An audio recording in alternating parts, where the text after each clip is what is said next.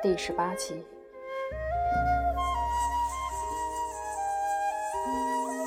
忍者的修行极其严苛，并不会因为安喜的出生有什么不同。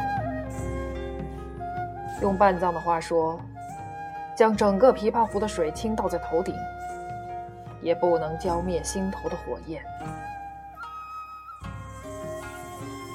首先，从身体开始，饥饿寒冷的考验。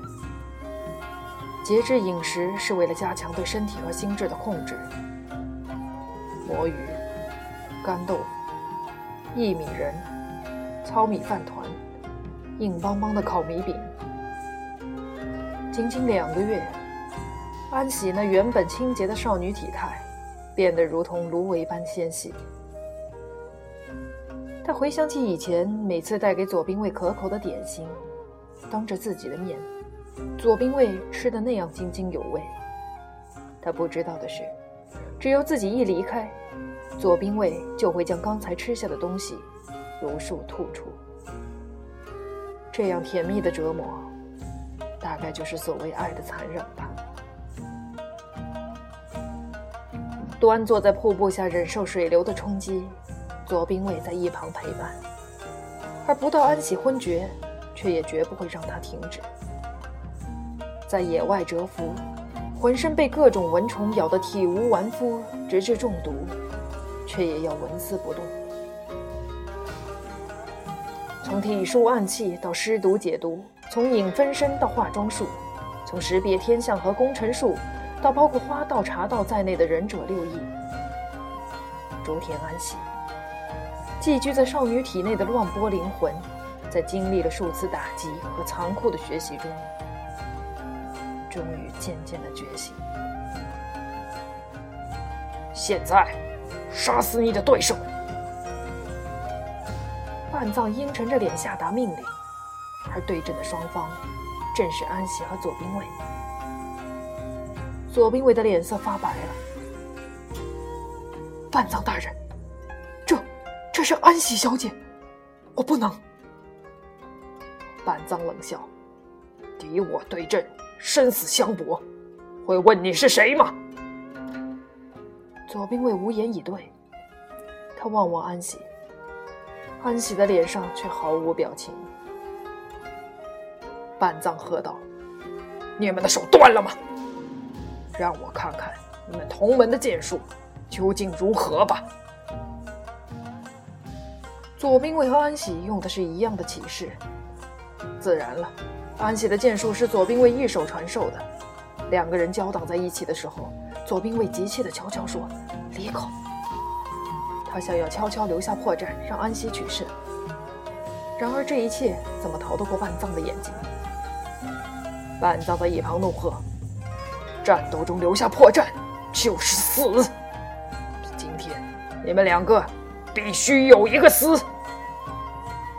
左兵卫知道范藏心意已决。顿时决定牺牲自己，也要保全安喜。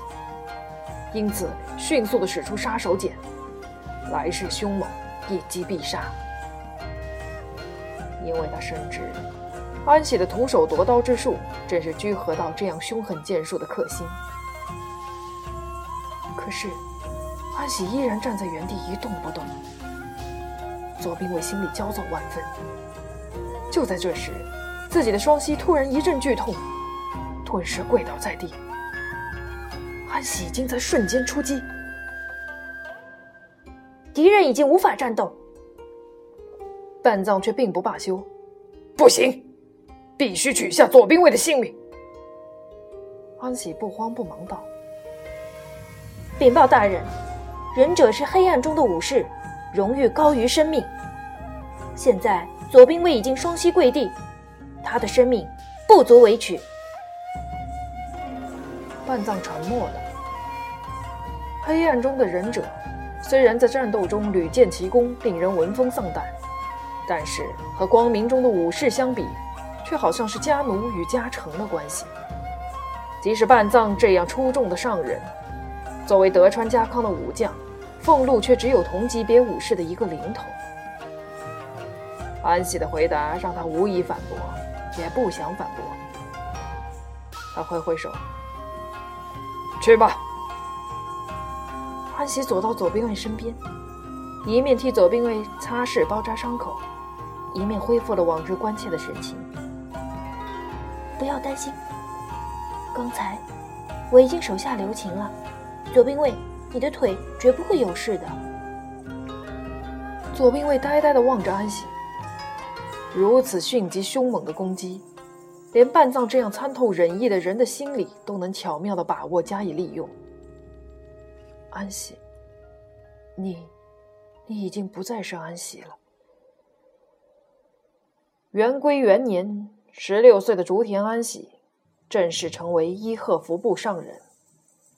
从此，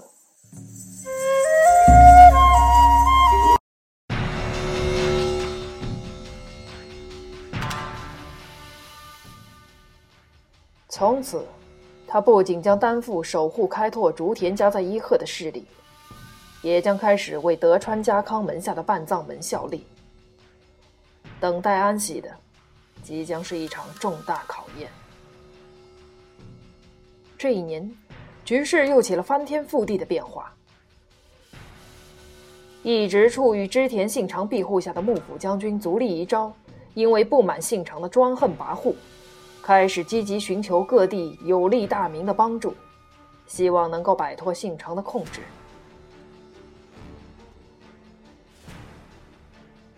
各地野心和实力兼备的大明于是纷纷摩拳擦掌，逐渐撒开一张巨大的信长包围网。而与此同时，织田信长为了向天下显示自己才是日本真正的统治者，以足利遗诏的名义写信给各地大名。要求他们上京都觐见朝廷和新将军。使者来到月前，大明曹昌义景弃信不顾。织田信长勃然大怒，亲统大军会合盟友德川家康，通过前景城镇的领地进攻曹昌义景。在攻克了曹昌义景领地内的金崎城后，织田军一路势如破竹。眼看就要打到伊城古城下，灭亡曹仓氏，吞并越前国。这个时候，一场重大的变故发生了。前景家里，前景长政结束了和家中重臣以及麾下豪族的会议，回到内室，一人独自坐在桌前，紧锁双眉，一言不发。阿氏端了茶出来。看见长振一脸愁云，阿正，怎么了？长正望着阿氏，良久，深深的叹了一口气。阿氏不仅惊呆了，一向镇定勇猛的丈夫，不管面临多么强大的敌人，从来没有畏惧，也不会犹豫。现在，到底是什么事情，竟然让长振？为难的连话也说不出来呢。阿正，不管发生什么事，阿是我都会站在你这一边，永远支持你。这句话却并没有令长正高兴起来，相反，他扭过头，不再直视阿氏的双眼。阿氏彻底惊慌了。阿正。到底是什么事？请你快告诉我吧。前景长镇重重呼出一口气。前景家决定阻止织田继续上月，长政我就要和阿诗你的哥哥织田信长正式开战了。阿诗愣住了。自己深爱的丈夫要背叛从小疼爱自己的哥哥，自己深爱的两个人将要兵戈相向。曾经向安喜发誓要一生一世好好守护阿氏的长政，为什么要和织田信长对抗，将阿氏推入痛苦的情理抉择呢？原来，江北的前景家族为了对抗江南的六角家。多年前曾与曹仓义景结有盟约，前景家中元老重臣和麾下豪族，多年来与曹仓氏并肩作战，早就培养起了牢不可破的感情。他们一致认为，织田信长野心勃勃，目标就是要统一全日本。如果顺利灭亡曹仓氏，很可能掉过头来攻打前景氏。所谓“唇亡齿寒”，也并非没有道理。但是，作为织田信长的妹夫，深深的爱着阿市的前景长政，无论如何也不肯答应背叛信长。于是，家中的大臣和议，将已经隐居多年的前景长政的父亲前景久政请了出来。